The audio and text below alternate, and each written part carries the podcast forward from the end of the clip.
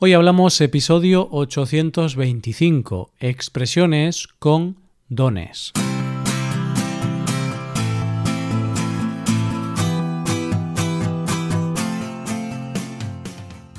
Bienvenido a Hoy Hablamos, el podcast para aprender español cada día. Ya lo sabes, publicamos nuestro podcast de lunes a viernes.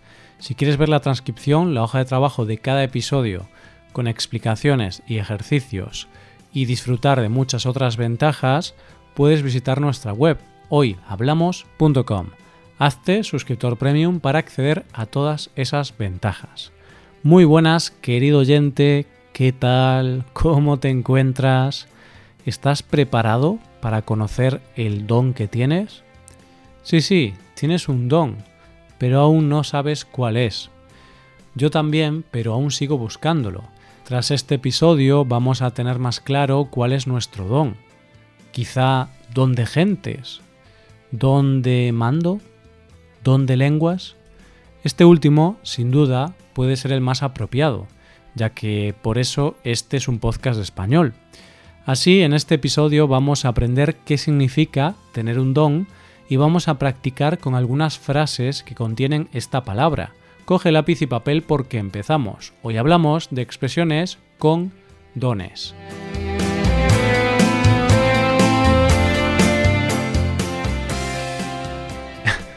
Ojo, que en este episodio no queremos hacer ningún juego de palabras, porque expresiones con dones suena a expresiones con dones, es decir, expresiones preservativos. Y por ahora que yo sepa, no hay expresiones que eviten el embarazo o las ETS. Simplemente el título suena un poco raro, pero hablamos de los dones, de las habilidades de una persona. El título parece una broma, pero no ha sido buscada. Bueno, este es un tema agradable, ¿verdad? Y para hablar de ello vamos a hacer una cosa. Vamos a poner todas las frases que queremos enseñarte hoy en una breve historia. Así tienes que estar atento e identificar cuándo se utiliza esta palabra, en qué frase y con qué significado. Vamos a hablar del encuentro que organizaron varios antiguos compañeros de clase 20 años después de acabar el instituto. Hace unos días tuvo lugar la reunión en la que antiguos compañeros de clase se reencontraron tras más de 20 años sin verse las caras. Eran compañeros en el instituto y gracias a las redes sociales se pusieron en contacto para organizar una cena en un restaurante. Tuvieron problemas para reconocerse. Uno tenía menos pelo, otro estaba más gordito, otro tenía el pelo lleno de canas. No obstante, tenían algo en común. Tenían miles de historias que contarse de su época en el instituto, Hablaron de muchas cosas, pero especialmente hablaron de los dones que tenían cuando eran jóvenes. Todos tenían dones. Clara, la organizadora de este evento, siempre destacó por su don de gentes. Tenía una habilidad especial para ser popular entre todos sus compañeros. Ahora, Clara es directora de una empresa de comunicación. Laura era la que tenía un don de lenguas admirable. Era la mejor en todas las asignaturas relacionadas con los idiomas. Era la mejor en inglés, francés y alemán.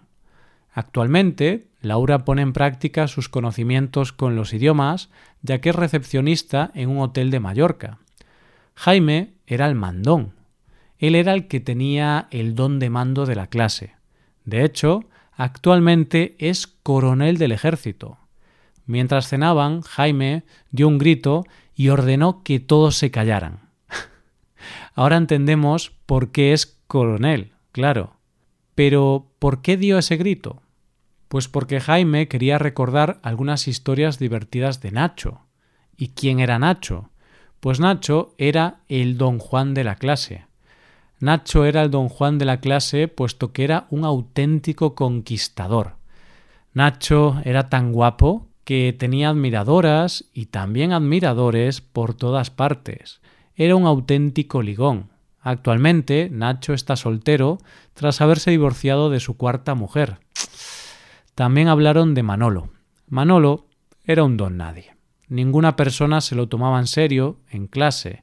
Era como invisible. No obstante, eso cambió con el paso del tiempo, ya que ahora se ha convertido en el director general de una gran multinacional. Hablaron de todos y de todo, pero tras esta reunión se pusieron de acuerdo en una cosa. Si se hubieran encontrado en la calle, la mayoría no se habría reconocido. El paso del tiempo no perdona a nadie. Bueno, qué bonito esto de reencontrarse tras más de 20 años. Esta es una de las cosas más bonitas de las redes sociales. Ahora es más fácil encontrar a antiguos compañeros de clase, conocidos, amigos de la infancia, casi todo el mundo está en una red social. Y eso hace que podamos encontrar a alguien en la otra parte del mundo con un solo clic de ratón. De acuerdo, pues vamos a ver las expresiones que hemos visto en esta historia. En primer lugar, hemos hablado de que cuando estas personas se reunieron, empezaron a hablar del pasado y especialmente de una cosa, de sus dones. Todos ellos tenían un don. Claro que sí. Pero, ¿qué significa esto de tener un don? Pues una persona que tiene un don tiene una habilidad para hacer algo, tiene un talento, una gracia especial, una cualidad. Todos tenemos un don. Muchos sabemos que tenemos un don, pero otras personas lo tienen y aún no lo han descubierto. Por ejemplo, yo tengo un don. Tengo el don de comer chocolate. Grandes cantidades de chocolate, por cierto. Leo Messi tiene un don para jugar al fútbol. Magnus Carlsen para jugar al ajedrez, Mario Vargas Llosa para escribir. Bien, pues mi don es comer chocolate. ¿Cuál es el tuyo? Bromas aparte, vamos a ver algunos de los dones de nuestros protagonistas. Y es que hemos hablado de muchos dones. El primero de ellos ha sido el don de Clara. Clara tenía y sigue teniendo don de gentes. Una persona que tiene don de gentes tiene facilidad para relacionarse con otras personas. Es una persona sociable, carismática, ya sabes, ese tipo de persona que genera simpatía en otras. Clara era la chica más popular de la clase, le encantaba hablar con sus compañeros y organizar fiestas. Por eso ahora tiene un trabajo perfecto para ella. Es directora de una empresa de comunicación. Otra persona que también tiene un trabajo perfecto es Laura. Es recepcionista en un hotel. Tiene un trabajo perfecto para ella porque es muy buena con los idiomas y le encanta pasar tiempo con la gente. Laura tiene don de lenguas. Se dice que alguien tiene don de lenguas cuando tiene facilidad para aprender o para hablar varios idiomas. Este es un punto muy interesante ya que aunque todos sabemos que para aprender un idioma extranjero es necesario dedicarle mucho tiempo y esfuerzo, todos sabemos que hay personas con más facilidad para aprenderlo.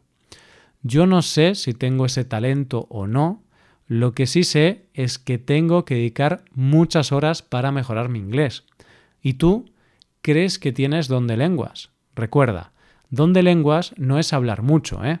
No significa que muevas mucho la lengua, no te confundas.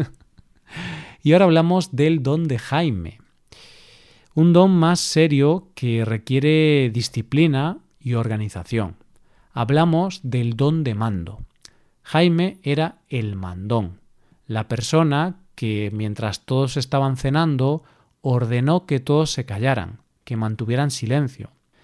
De esta manera decimos que alguien tiene don de mando cuando ejerce el mando con firmeza y tiene la habilidad de dirigir a otras personas. Claro, con este ejemplo podemos entender por qué Jaime es coronel. Es verdad que el don de mando es un don un poco infravalorado, en ocasiones incluso mal visto por la sociedad. Se suele asociar a las personas con don de mando como personas mandonas, que abusan de su autoridad. Aunque también es cierto que estas personas tienen habilidades muy útiles. Pueden ser personas organizadoras, serias, disciplinadas y, en definitiva, buenos líderes. Pero ahora déjame que te hable de Nacho. Nacho, el don Juan del grupo. Nacho era el don Juan de la clase, puesto que era un auténtico conquistador. Nacho era tan guapo que tenía admiradores por todas partes. Era un auténtico ligón. Y es aquí cuando hablamos de ser un don Juan. En este caso no es un don como los que hemos hablado. Este don es el tratamiento que recibe Juan, el personaje de la obra Don Juan Tenorio, un drama romántico de un escritor clásico muy famoso en España, José Zorrilla. Este personaje da el nombre a esta expresión. Entonces, un don Juan es un hombre que por su forma de actuar es un seductor, un conquistador, hombre con una gran vida amorosa. Eso sí, tenemos que decir que aunque Nacho es un don Juan, no ha tenido mucho éxito en su vida amorosa, ya que Nacho se ha divorciado de su cuarta mujer. De hecho, al principio no quería asistir a la cena, pero luego pensó que sería bueno, así podría intentar seducir a alguna antigua compañera. Nacho vio esto como una nueva oportunidad de enamorarse de nuevo.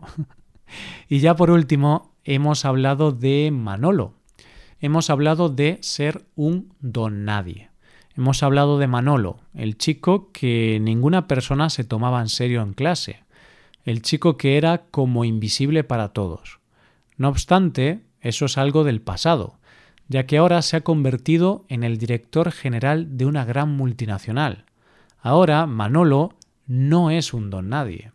Bien, pues en España Decimos que alguien es un don nadie cuando es una persona de poca importancia, una persona que es insignificante para el resto.